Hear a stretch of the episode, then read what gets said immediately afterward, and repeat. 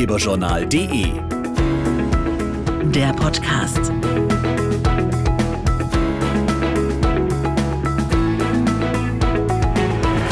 Hallo und willkommen zum neuen Ratgeberjournal Podcast. Zu einem tollen sommerlichen Essen gehört natürlich auch ein toller, knackiger Salat. Sehr lecker. Viele greifen da aber öfter eher auf Standarddressings zurück. Hauptsache, es geht schnell und es ist halt lecker.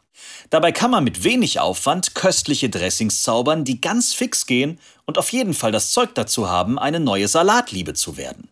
Warum Rapsöl dafür eine ideale Basis ist, weiß meine Kollegin Laura Sommer. Rapsöl punktet mit einem hohen Gehalt an wertvollen Omega-3-Fettsäuren und ist reich an der einfach ungesättigten Ölsäure.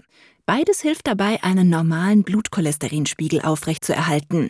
Mit ein Grund dafür, wieso Rapsöl bei Profikoch Urs Hug in der Küche nicht fehlen darf. Rapsöl ist ja unser wichtigstes heimisches Pflanzenöl und vor allem hat es eine günstige Fettsäurenzusammensetzung. Ich habe deshalb immer auch eine Flasche griffbereit in der Küche und verwende es gerne zum Kochen. Momentan besonders für Salate. Eine Vinaigrette ist ein absoluter Klassiker, wenn es um Salatdressings geht. Sie besteht aus Essig, Senf, Salz, Pfeffer, Zucker, einer Schalotte und am besten Rapsöl. Zuerst werden die Gewürze in Essig aufgelöst, und zwar Salz und zum Beispiel äh, Zucker oder Honig. Und danach gibt man das Rapsöl dazu, erst tropfenweise und dann in dünnem Strahl.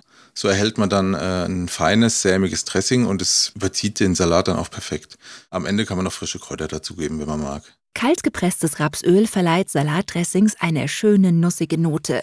Raffiniertes Rapsöl hebt dagegen mit seinem milden Geschmack die Aromen der anderen Zutaten hervor. Mit verschiedenen Essig- und Senfsorten oder auch Kräutern und Gewürzen kann man den Geschmack einer Vinaigrette wunderbar verfeinern und auch variieren.